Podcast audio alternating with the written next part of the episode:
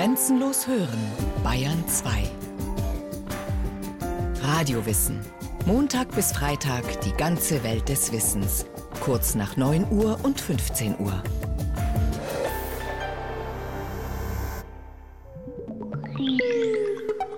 Kybernetik. Von griechisch Kybernetes, Steuermann. Nach ihrem Begründer Norbert Wiener die Wissenschaft der Steuerung und Regelung von Maschinen, lebenden Organismen und sozialen Organisationen. Die Kybernetik ist die Wissenschaft von Kontrolle und Information, gleichgültig, ob es sich über lebendige Wesen oder Maschinen handelt. Der US-amerikanische Mathematiker, Biologe und Philosoph Norbert Wiener in einem Gastvortrag an der Universität Hannover aus dem Jahr 1960. Der Mann gilt als Universalgenie. Denn er hat mit einer neuen Wissenschaft, der er den Namen Kybernetik gibt, eine Revolution ins Rollen gebracht. In ihr geht es um die Verquickung von Technik und Natur, die Schaffung von Elektronengehirnen und Robotern. Ich habe das Wort eben darum eingeführt, weil diese neue Wissenschaft nicht zu sehr der einen Seite noch der anderen folgen soll.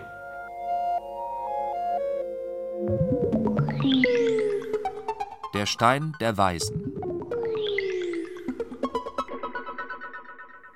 In Norbert Wieners Theorien sehen vor allem Naturwissenschaftler die Verheißung einer rosigen Zukunft. Die Kybernetik als der Stein der Weisen, der das Leben immer einfacher machen werde. Und tatsächlich. Sie beginnt in der Wissenschaft und wird in den kommenden Jahrzehnten weite Felder der Gesellschaft erfassen, von der Wirtschaft bis zum Sport. Und schließlich sogar Maßstäbe für die Logik des Wettrüstens zwischen West und Ost liefern. Skeptiker dagegen erblicken in ihr das Schreckgespenst einer kalten Gesellschaftsorganisation, in der der Einzelne der Technik unterworfen ist. Doch zurück zu den Anfängen. In der Technik ist es oft möglich, natürlichen biologischen Systemen nachzuahmen und dadurch neue technische Prinzipien, neue technische Geräte einzuführen. Was Norbert Wiener hier andeutet, ist eine der praktischen Anwendungen seiner Theorie. Sie läuft heute unter dem Namen Biokybernetik oder Bionik, der Kombination aus Technik und Biologie. Ein Beispiel ist der sogenannte Lotus-Effekt bei der Beschichtung von Oberflächen, die wasserabweisend sein sollen, etwa bei Autolackierungen oder Regenmänteln. Diese Wirkungsweise ist der Natur abgeschaut und mit technischen Mitteln für den Alltag kopiert. Es gibt natürlich aber auch eine Kooperation mit Ingenieuren, wo wir dann eben tatsächlich versuchen, auch das eine oder andere Prinzip, von dem wir glauben, dass es im Tier realisiert ist, dann auf technische Systeme zu übertragen. Meistens mit einem Zwischenschritt, dass man erst das im Computer simuliert und dann in einem zweiten Schritt dann das auf einem Roboter ausprobiert. Also das wären dann künstliche Systeme, die mit ähnlichen Mechanismen ausgestattet sind, wie wir glauben, dass sie im Tier vorkommen. Was sehr wichtig ist an der Kybernetik, ist so dieser Totalitätsanspruch.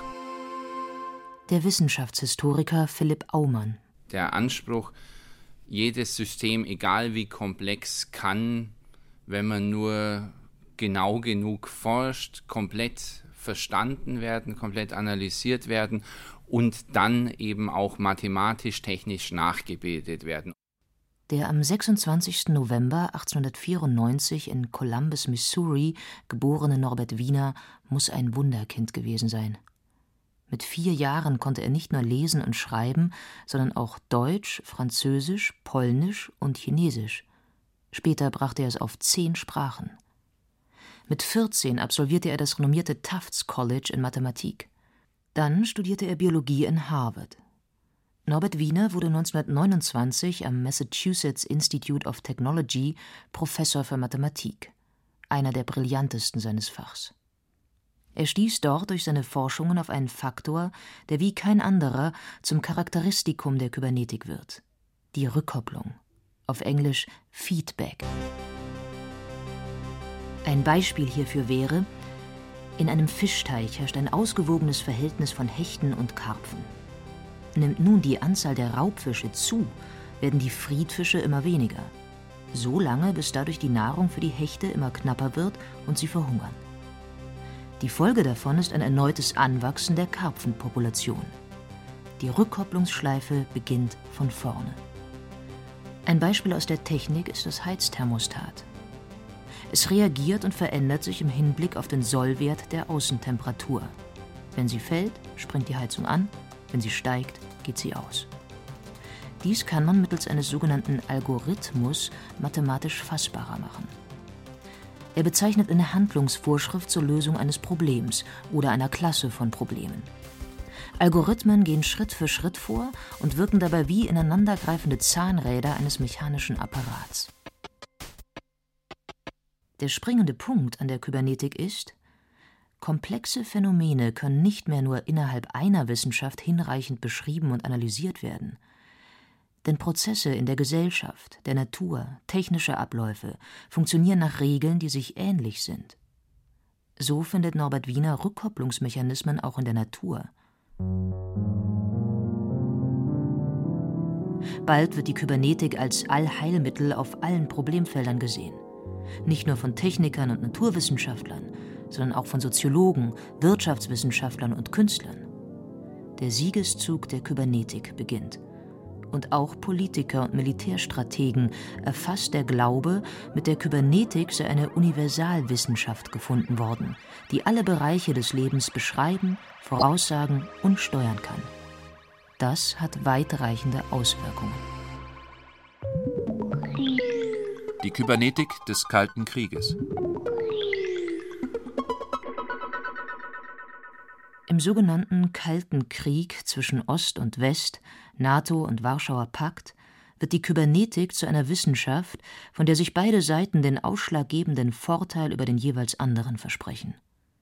Im Wettrüsten zwischen den Supermächten nach dem Zweiten Weltkrieg wird nicht nur enorm viel Geld in die Entwicklung neuer technischer Möglichkeiten gesteckt, es ist auch ein Kampf um die möglichst optimale Nutzung von Wissenschaft und Technik.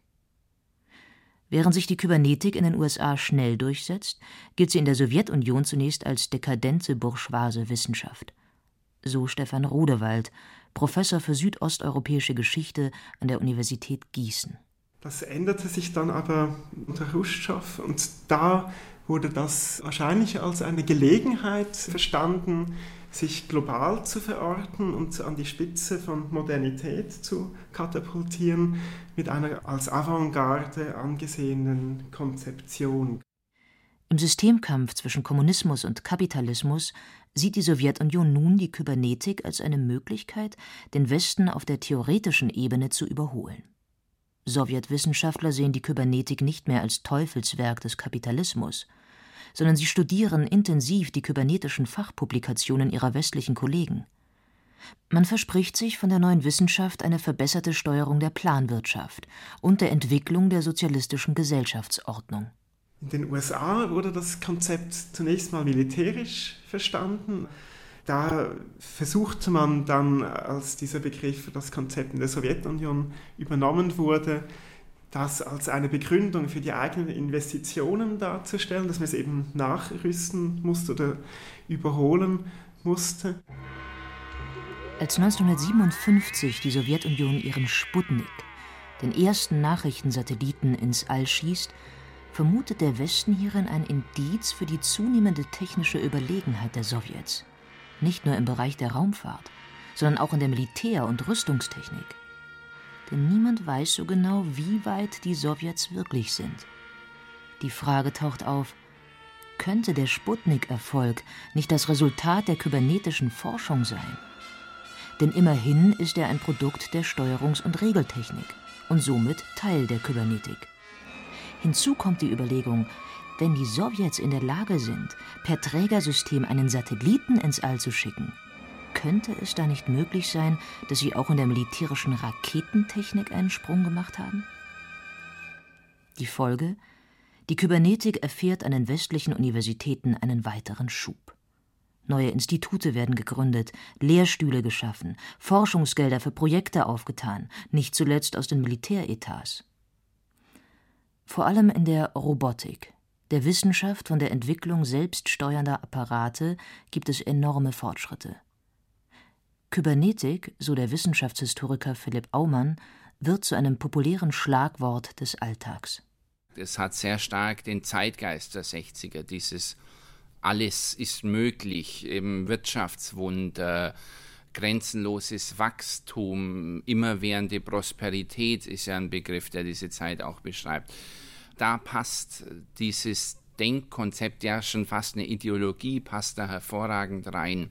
Und deswegen war sie auch so erfolgreich in der Zeit.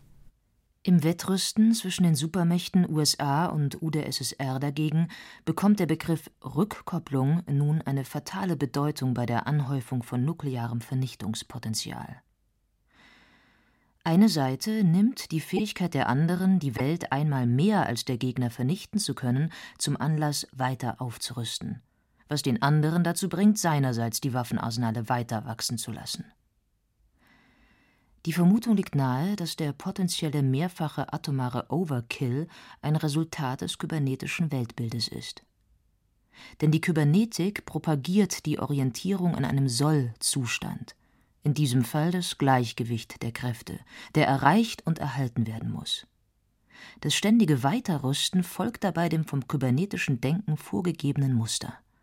Es entsteht eine mörderische Rückkopplung, die Blöcke verhalten sich zueinander wie ein kybernetisches System.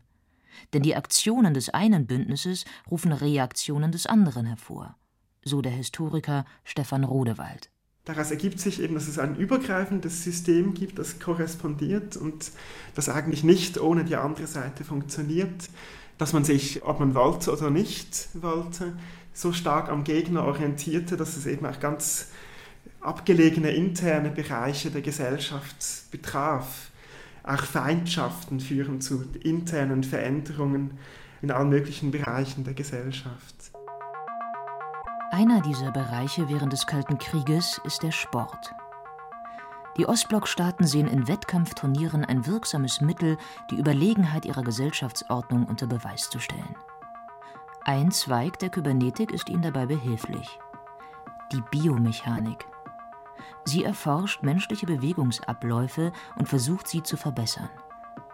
Was das für den Leistungssport im Ostblock bedeutete, beschreibt Stefan Rodewald.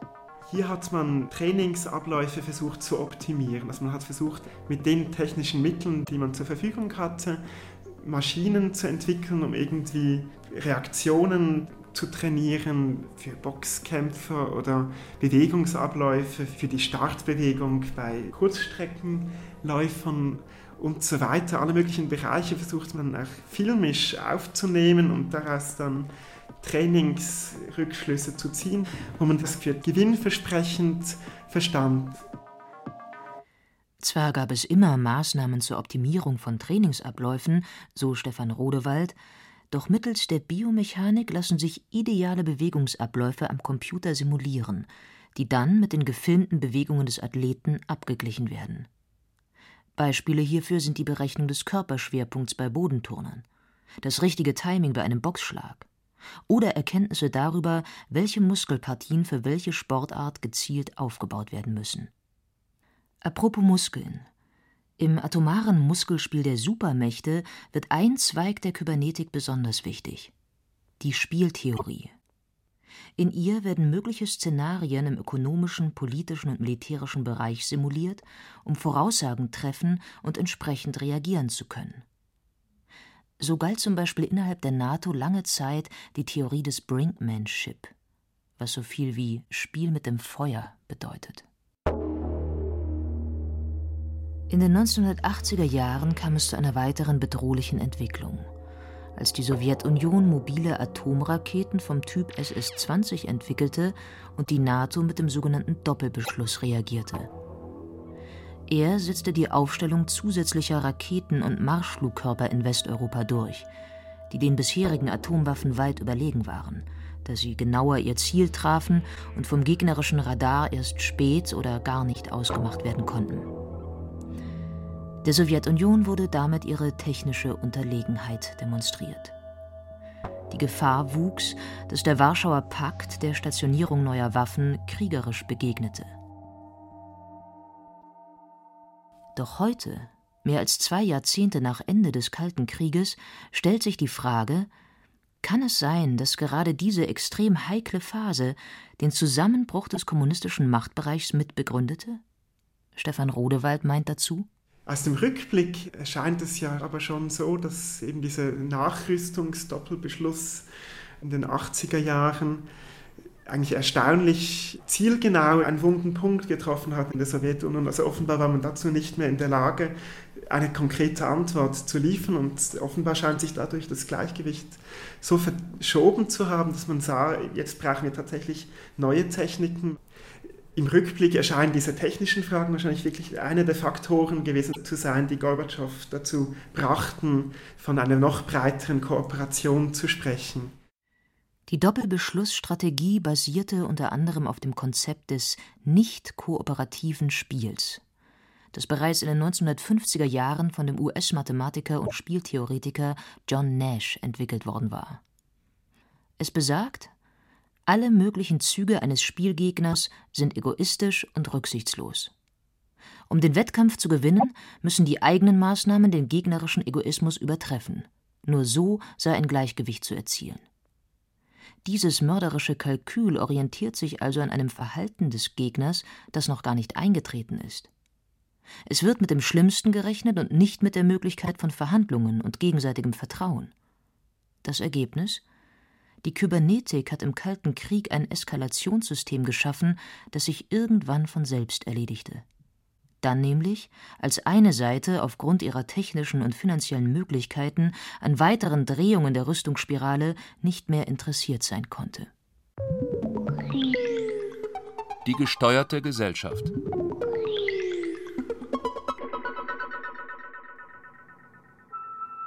Ein spektakulärer Versuch, das kybernetische Denken auf gesellschaftliche Systeme anzuwenden, findet 1970 statt. In Chile ist unter Salvador Allende eine aus demokratischen Wahlen hervorgegangene sozialistische Regierung an die Macht gekommen. Die Regierung Allendes sieht die Sowjetunion und andere Ostblockstaaten als besonders abschreckendes Beispiel einer autoritären Planwirtschaft, die zudem völlig wirkungslos agiert. In Chile soll deshalb eine Planwirtschaft auf demokratischer Grundlage geschaffen werden, die ohne abgehobene Direktiven von oben auskommt. Die Chilenen beauftragen also den Kybernetiker Stafford Beer, ein Steuerungssystem der Wirtschaft zu erarbeiten, das auf Rückkopplungsmechanismen beruht und die Arbeit in Fabriken und Dienstleistungsunternehmen planbarer und somit effizienter gestalten soll. Stefan Ulrich, Computerwissenschaftler an der Berliner Humboldt-Universität, beschreibt Stafford Beers Verfahren. Seine zentrale Idee war, die Mechanismen, die er in der Biologie gesehen hat, auf die Gesellschaft zu übertragen. Also er hat ähm, so wie Organe mit dem Rückenmark, mit dem Großhirn kommunizieren, genauso ist der Staat äh, sozusagen vernetzt, indem er die Produktionsmittel, das seien dann die Organe, über eine Art von Kommunikation zu den Schaltzentralen des Staates bringen würden. Und diese Gleichsetzung von biologischen Systemen zu gesellschaftlichen Systemen und dann die Modellierung schlussendlich, die sollten dann dazu führen, dass sich dieses System am Leben erhält. Und zwar durch möglichst wenig Steuerung, also möglichst große Freiheit, aber auch kontrolliert, sodass sich das in einer Homöostase, wie er es nannte, befinden soll. Homöostase bezeichnet die Aufrechterhaltung eines Gleichgewichts. Ein sozialistisches Kybernetikmodell soll geschaffen werden – das nicht von einer isolierten Funktionärselite geleitet wird, sondern unter aktiver Einbeziehung der Bürger funktioniert. Das Problem dabei die technische Rückständigkeit Chiles. Man muss sich das vorstellen, dass es technisch unglaublich banal war. Es gab nur einen einzigen Computer, ein Mainframe, ein IBM 360. Und wie kann man ein vernetztes Computersystem erschaffen mit nur einem Computer? nach, da spielte der Zufall eine Rolle. Es gab bei der ähm, chilenischen Telekommunikationsfirma Entel 100 Telex-Maschinen, die nicht genutzt wurden. Und die hat er einfach genommen als mobile Sensoren in die Fabriken gestellt, wo Fabrikchefs, Arbeiter Daten einspeisen konnten, sozusagen Realzeit-Daten liefern konnten von der Produktion. Und die sollten dann am Ende zusammenfließen in Chile nach seinem kybernetischen Modell in einem Operations Room, wie er es genannt hat. Und wenn man mal Fotos sich jetzt per Google mal anschaut, es sieht so aus wie bei Raumschiff Enterprise auf der Brücke. In Stafford Beers Modell fungieren die einzelnen Fabriken als Teile eines Organismus, der in direkter Rückkopplung mit dem Gehirn, also der Regierung und den entsprechenden Wirtschaftsexperten verbunden ist. Kommt es zu einer Störung, so die Idealvorstellung, muss die Schaltzentrale Entscheidungen treffen, die wiederum wechselseitig kommuniziert werden. In einem nächsten Schritt sollte auch jede Entscheidung der Regierung per Fernsehen übertragen werden, sodass das Volk auch wieder sehen kann, was wird denn mit der Information, die Sie bereitgestellt haben, gemacht und dann wiederum ein Signal ausgeben können, na, das gefällt mir, gefällt mir nicht. Heute würden wir fast sagen Like-Buttons. Stafford Beer ist von der Machbarkeit dieses Ansatzes überzeugt. Zumal er die chilenische Ökonomie nicht von außen betrachtet, sondern die Akteure in einem permanenten Kommunikationsprozess mit einbezieht. Ob dieses Experiment eines demokratischen Sozialismus gelingen kann, erfahren jedoch weder Stafford Beer noch die chilenische Regierung. Bei einem brutalen Militärputsch wird die sozialistische Regierung am 11. September 1973 gestürzt. Die Kybernetik, so die ursprüngliche Idee Norbert Wieners, soll Zusammenhänge finden und nicht Unterschiede herausstellen. Sein fundamentaler Neuansatz ist die Behauptung, dass Vorgänge in der Natur auch technisch genutzt werden können. Im 21. Jahrhundert ist die Kybernetik in vielen Bereichen anzutreffen, ohne dass die entsprechenden Forschungen und Projekte ausdrücklich als kybernetisch bezeichnet würden. Norbert Wiener hat mit seiner Kybernetik das wissenschaftliche Denken revolutioniert. Darüber hinaus ist seine Beschreibung des Menschen als informationsverarbeitendes System zum Grundstein eines neuen Bildes des Homo sapiens von sich selbst und seiner Umwelt geworden. Der Stein der Weisen, den man in der Kybernetik gefunden zu haben glaubte, ist nüchtern betrachtet heute ein wichtiger Zweig der Wissenschaften und der Technik aber mit Sicherheit nicht die Lösung all unserer Probleme. Die erstaunliche Karriere seiner neuen Wissenschaft hat Norbert Wiener selbst nicht mehr miterlebt. Er starb am 18. März 1964 in Stockholm.